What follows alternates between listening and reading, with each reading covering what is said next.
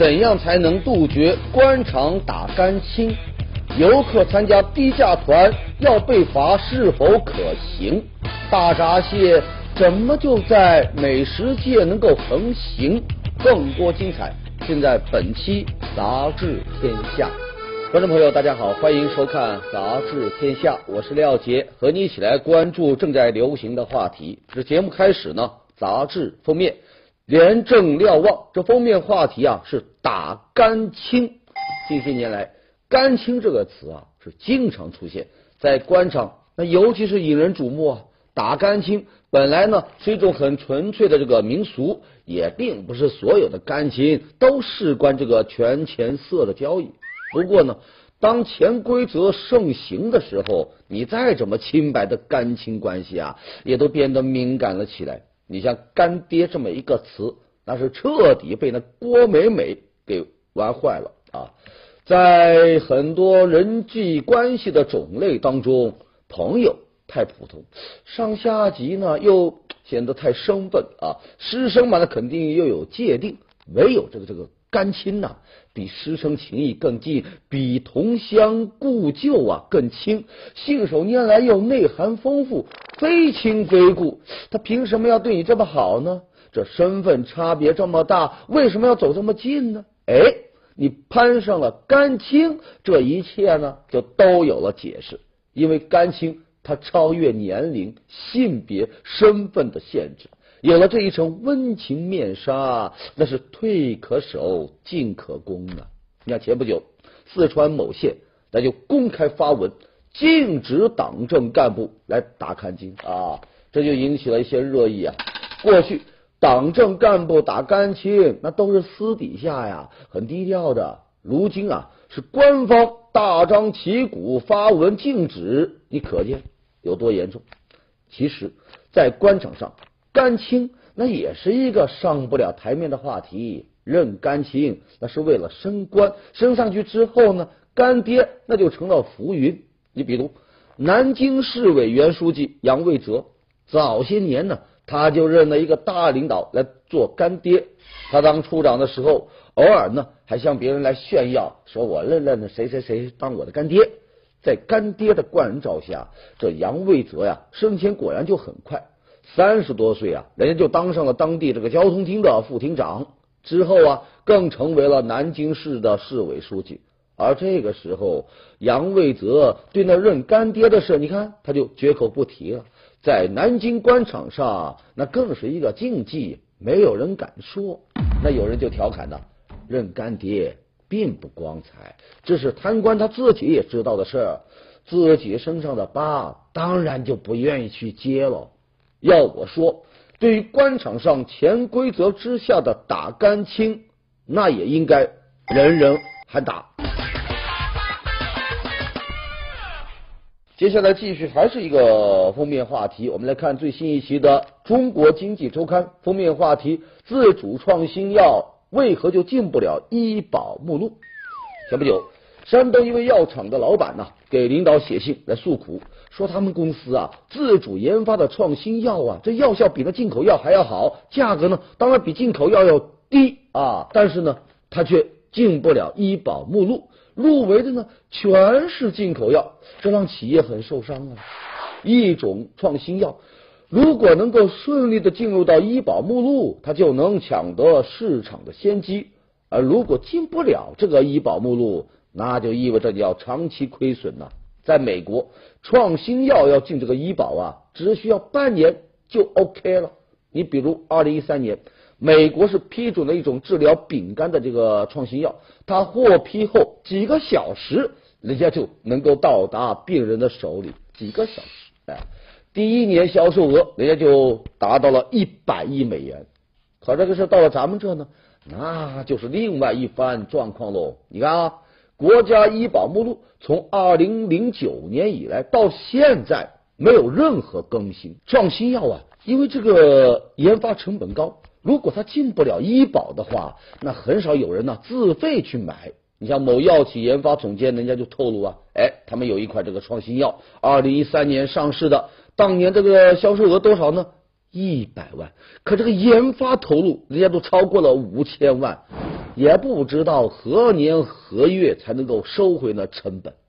有专家就说了，这呢，一方面是因为体制不同，在欧美国家支付这个医保费用的呀是保险公司，他为了降低这个医药费呢，他第一时间就跟这个药企谈判，你把价格降下来，我就把你啊纳入到医保，这样患者吃到的就是效果更好的新药。保险公司呢又节省了他的开支，医药企业呢也迅速的打开了市场，那叫三赢啊！到了咱们这呢，国家的社保基金要想做到这样的灵活性，那真是太难了。但是呢，咱也不能不做任何改变的。你看，在某些个地方啊，高价的进口药进到了医保，便宜的创新药却被拦在了医保之外。要我说。咱的医保目录就不应该成为创新药的一个围城。接下来，《中国新闻周刊》文章标题是“中纪委清理门户”。这两年，党政机关是最受关注的呀，莫过于这个中纪委了，那是频频上头条。哪怕他仅仅在官网上登那么一篇新文章，都会引发不少的解读。前不久，他在官网啊发了一篇文章，将这个炮口啊对准了自己，说纪委也不是净土，也有一些个不正之风。自从十八大以来，纪委的一举一动啊，都牵动着官员的政治前途，这也给某些纪检干部提供了一定的这个权力寻租空间呐。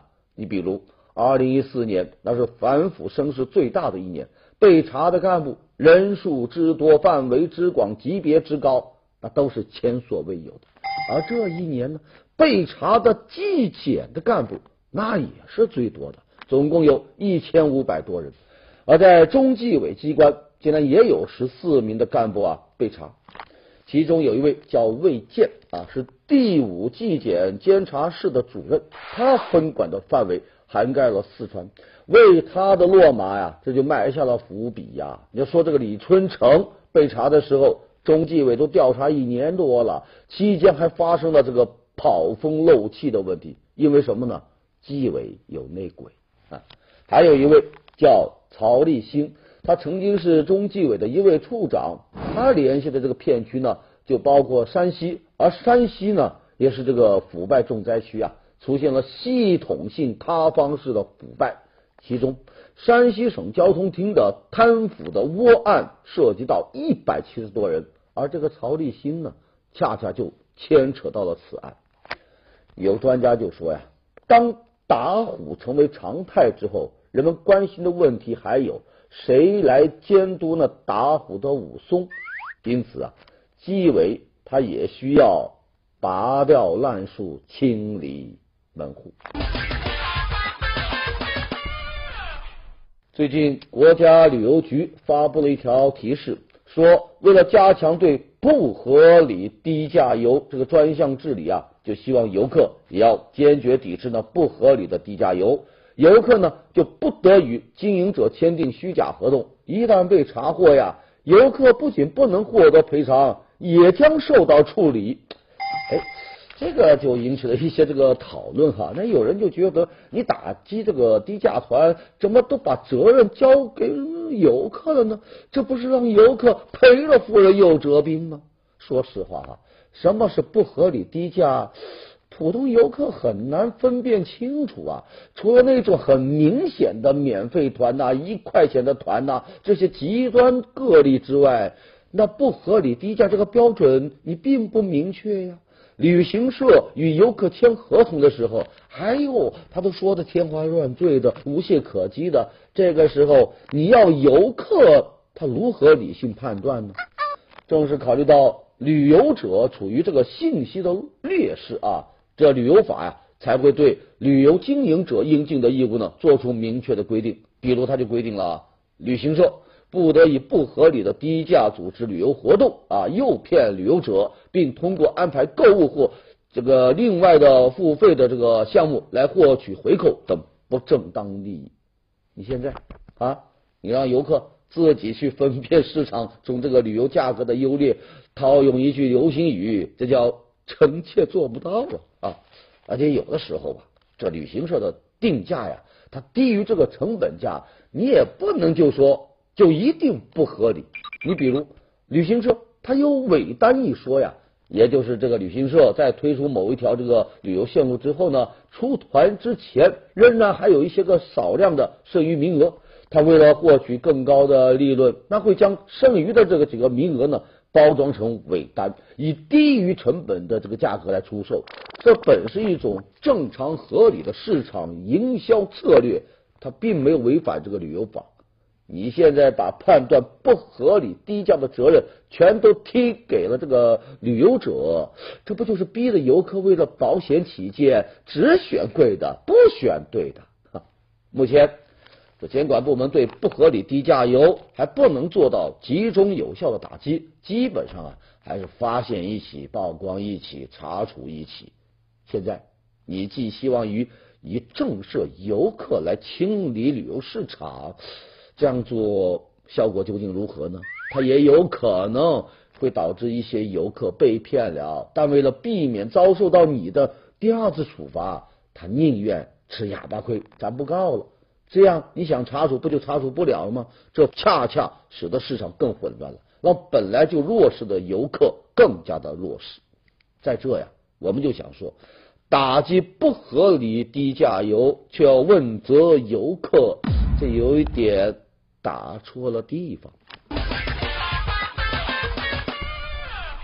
接下来进入到板块杂志标题，《三联生活周刊》文章标题：不喝啤酒了？一个问号。最近啊，这个啤酒量的消费呢下降，引起了关注。一个直接的原因是今年这个夏天呢，它天气啊比较偏凉，那喝啤酒的呢就少了。不过。专家从中就看到了另外更深层次的原因。第一呢，就是房地产投资啊，它回落了。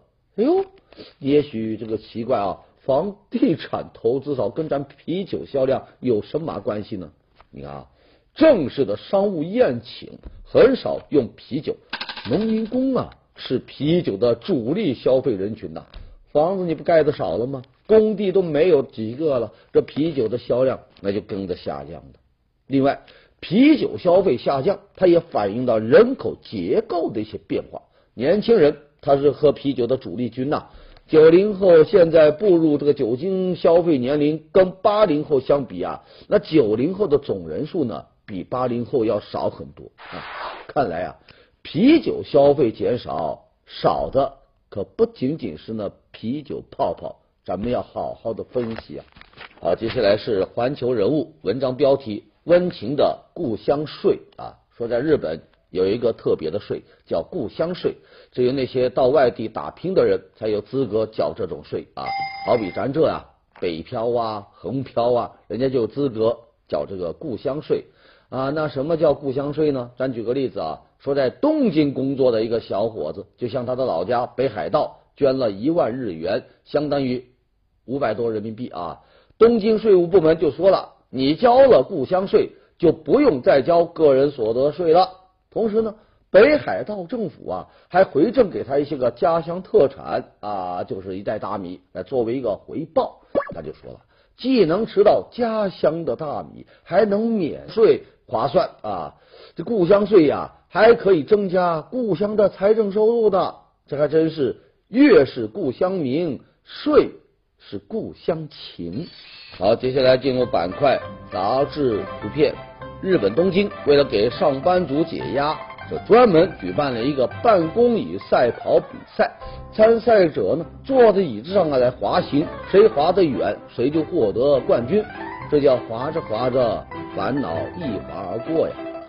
摄影者拍到了一组这个猫头鹰兄弟的照片，这两只猫头鹰啊表情是截然不同啊。一只看起来是精神饱满、活力十足，另一只呢，哎呦，好像是刚起床没睡醒啊，眉头紧锁，眼神充满着敌意，俨然代表两个成骑者的面孔，没头脑，还有不高兴。英国伦敦上千名志愿者呢，一起跳当地的舞蹈，这阵仗绝对不输给中国广场的大妈。莫斯科一所学校的学生正在参加中文的听力考试，看他们痛苦的表情，您就知道学外语有多难了。呵呵，你们也有今天的。好，接下来我们来看这一期的新城乡啊，文章标题是马拉松跑活还是跑瘫一座城？对国内很多城市来说呀，这几年呐，那真是城会玩玩什么呢？马拉松。有数据呢，就显示，二零一一年中国举办马拉松呢是二十二场，可到了今年呢，已经增加到了三十六场。马拉松比赛在中国的蓬勃生长带来的不仅仅是一种生活方式，它奔跑的背后也是对一座城市的考验。为何马拉松在几年之内就遍地开花呢？这恐怕呀，是因为不论是赛事组织者呢，还是当地的政府，他都认为这是一笔划算的生意。你像二零一三年厦门，他给厦门呐带来了两个多亿的收入啊。不仅如此啊，他还给城市旅游带来了效益。厦门大学曾专门做过一项研究，这调查就显示啊。有百分之一十七的游客到厦门来旅游和这个跑马拉松有关，这尝到甜头的呢远不止厦门。你像创办于二零一一年的兰州国际马拉松比赛，也让身居西部内陆的这个兰州啊收获不小。那以前大家对这个兰州的印象好像就是那个拉面啊，但现在呀人家就多了，马拉松最起码是啊蓝马。经过连续四届的成功的举办，如今啊，去兰州看看都已经成为很多喜欢马拉松游客的一个新选项了。在黄金周啊，甚至出现了机票和火车票一票难求啊，宾馆住宿一房难觅的这个现象。现在名利双收的好事，甚至呢，引那些个三线城市啊也蠢蠢欲动，就连地级市啊、县级市啊。也争相举办马拉松比赛。二零一二年，东北的边境小城贺龙啊，成为国内首个承办马拉松比赛的县级市。贺龙呢，曾经是国家级的贫困县呢，但随着这马拉松的带动啊，当地呢，今天也成了旅游胜地。看起来啊，马拉松好像是跑活了一座城，但 嘿嘿，伴随着马拉松赛事的激增。各种丑闻囧事，它也不断产生。你像二零一零年厦门马拉松比赛，一些参赛者呢，由于这个利益的这个驱动、高考加分这些个因素，哎呦，就搞出了一个作弊事件。有些人呢，甚至坐车来跑这个马拉松。还有二零一三年北京国际马拉松比赛，三万多人的庞大的参赛群体，就带来了如厕难的问题。很多选手啊，就地解决啊，排队这个这个在红墙的这个奇观，也让北马呢引发了争议。此外，同年的郑州马拉松啊，选手随意丢垃圾，三百六十多名环卫工人一直啊到天黑才打扫干净。最极端的例子呢，还有今年出的这个海马啊，你看今年一月海口举行这个马拉松比赛。整个白天，他的主干道啊被封锁。有人就说呀，一场马拉松是瘫痪了一座城。作为一项相对小众的赛事，马拉松让中国的新晋跑城那是又喜又忧。喜呢，是它带来的经济啊、旅游啊、营销啊等方面的综合效益啊。那忧的呢，就是脚步啊，哼，只要他路过的地方。那是一地鸡毛啊！无论是这个赛事组织上，还是软硬件的设施上，跑成恐怕是没有做好他的准备啊！马拉松究竟是跑活一座城，还是跑瘫一座城呢？说到底呀，之所以会有这样的疑问，那就是因为马拉松对城市来说被赋予了太多其他的功能啊，不再只是单纯的这个锻炼身体的比赛的赛事。但我们想说呀，别因为跑得太远了，而忘了为什么出发。继续来关注热点话题，说这个长沙一家这个私人诊所的老板呢，最近这半个月那心情真是跌宕起伏，是怎么一回事呢？说这个半个月前啊，有一位买菜的老人到诊所啊来歇歇脚，没想到突然就猝死了。虽然事后法医判定老人的死亡和这诊所呀无关，而且呢，当时诊所还对老人进行过这个急救，但毕竟啊，这老人是在你诊所出的事呀，就连派出所的民警就说呀，可能啊，家属会有一些异议啊，需要协商啊。这诊所老板呐，怕死了呀，也就做好了被讹的心理准备呀。可是没想到的是，等了半个月。并没有等到家属来闹事，反倒等来了老人家属的答谢，送来了一笔感谢金，感谢这诊所当时的急救。对此呢，这诊所老板那是感动的不行啊，不敢相信啊，甚至呢，对此前觉得会被讹的想法就感到很羞愧呀。这么一个结局，那可谓是出乎意料。按照不少人的推论呢，要么赔钱消灾，要么一走了之。否则后果不堪设想。就在这山穷水尽疑无路的时候，忽然就碰到这深明大义的家属，不仅没有无理取闹，反而呢奉上了这个感谢金。事后啊，大家就感叹呢，这诊所老板 呵呵太幸运了。当然了，这么一起事件也不得不让我们思考：为什么在出事之后，大家伙首先想到的就是会被讹呢？这恐怕还是因为当下类似的这个负面新闻呢，不断的被聚焦、被放大、被传播。比如扶老人被讹了，医生被打了，这样的事太多了，人们都学会要担惊受怕了。这一次啊，诊所没有被讹，就让我们看到了这世界是充满善意的。讹人者虽然有，但明事理者更多呀。我们就希望这诊所的幸运。也能成为一个平常。好，接下来是三联生活周刊文章标题：小费被取消了。前不久啊，纽约一个餐饮集团表示，从十一月开始，他旗下的十三家餐馆将取消小费。哎，有了这么一个示范效应，那其他餐厅啊也一定会跟着啊。用不了多久啊，纽约还真就有可能。不会再有小费了。纽约客杂志就说，小费的终结意味着一个非理性的事物啊被理性化了，一个怪异的小仪式消失了。其实啊，小费这么个习俗啊，一直就让经济学家很困惑，因为人们是在接受服务之后付小费，你这个时候你给还是不给啊？给多还是给少啊？都改变不了已经接受的服务。那研究也表明。顾客给小费的数额跟他对服务的满意度这两者之间呢关联不大，因此呢，专家就说了，付小费的习惯应该用文化而不是用经济学来解释它。你像畅销书《魔鬼经济学》那个作者就说了，取消小费是好事啊，因为小费它本来就是一个坏主意啊，而且呢不公平。研究就发现呢，金发美女收到的小费。比那黑发美女收到的要多啊！苗条的这个这个服务人员比那胖子收到的要多。哎，原来小费啊不是看脸色，而是呢看脸。好，接下来我们来看最新一期的《第一财经周刊》，文章标题是“大闸蟹怎么就突然风靡全国了”。那又到了吃这个大闸蟹的时节啊！朋友圈里啊，全国各地的人都开始晒这个大闸蟹了，纷纷表示我正在吃，准备吃，想去吃。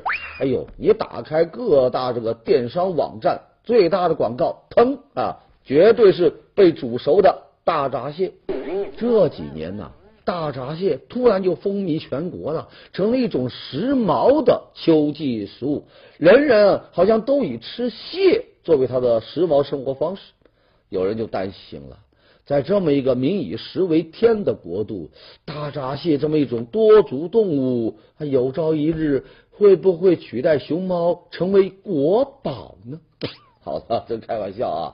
但是大家呀，有没有想过哈，大闸蟹它是怎么突然就在这么一两年火了起来呢？其实啊，这时间往前多推这么几年呐，大闸蟹顶多只能算得上是一种区域性的这个食物，只在江浙沪这一带呀流行。后来呢，吃的人越来越多了，而且呢，先吃的那些个人呐，都是有影响力的人。你看。啊。美食界的所谓意见领袖沈鸿飞、欧阳应季，还有这个舒翘，都吃大闸蟹。紧接着呢，文学、时尚、电影圈的明星纷纷跟上，有的是直播自己下江南寻蟹的闲情逸致，有的是教你。怎么吃这个蟹腿啊？啊，吃蟹有哪些个讲究？蘸料有什么搭配啊？等等吧。这一波生活方式的指南，你看完呐，咱普通老百姓不跟着买几个蟹吃，那还能叫认真生活过吗？吃蟹的流行，还不得不拿出“物以稀为贵”这句古话来显摆一下。虽说现如今的技术已经发达到可以造出各种有机食品、反季食品。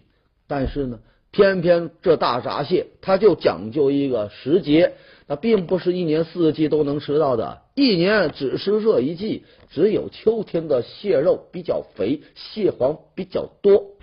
于是乎，每到了这个时候，你就条件反射告诫自己：“哎呀，我要吃蟹，我要吃蟹，我要吃蟹。”说三遍啊！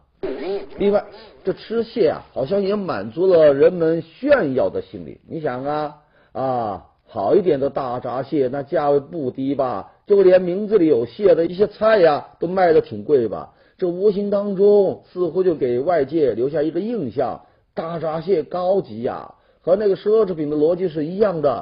从某种心理层面来说，你觉得它好，或许呀，是因为它贵。看见没有？大闸蟹那是集天时地利人和，才能在美食界横行。嗯接下来我们来看最新一期的《南方人物周刊》，来介绍几个瑞词。第一个词，用娃求婚啊！求婚我们见得多了，但你听说过用娃去求婚的吗？说国外。有一小伙子啊，让新出生的这个宝宝啊来帮他呀向女友来求婚，说他在孩子出生之后就为宝宝精心打扮了一番，穿上特制的小衣服，上面就写着“你会嫁给我的爸爸吗？”然后啊，让医生帮忙把这孩子呢交给还在坐月子的这个妈啊，当妈的接过这孩子，看到衣服上这几个字，那眼泪唰的一下呀就流了出来呀。啊，当然了，这不用我们去说了啊，肯定成功的把这妈娶回家。咱只能说外国人真调皮啊。下一个瑞词晒脚自拍又出新花样了。前两年流行这个嘟嘴自拍，现在呢喜赛一族啊又开启了赛脚自拍的模式啊。所谓这个赛脚，就是用镜头捕捉双脚的画面啊。这个赛脚自拍啊，有好多版本啊，有光脚在沙滩上的，或者呢浸泡在水底下的。当然了，最酷的呢，就是把当季正流行的美鞋和那地砖的图案结合起来拍。哎呀，这就受到了不少时尚爱好者的追捧了。不过，对于自拍党来说，晒脚自拍最重要的是什么呢？这种自拍的艺术性很强，不会出现脸部的画面，因此它不会像普通自拍那样显得很自恋。这叫什么呀？晒脚，晒的是一种感脚。好的，感谢收看杂志天下读杂志观天下杂志话题多咱明天中午接着说。节目最后是天下言论。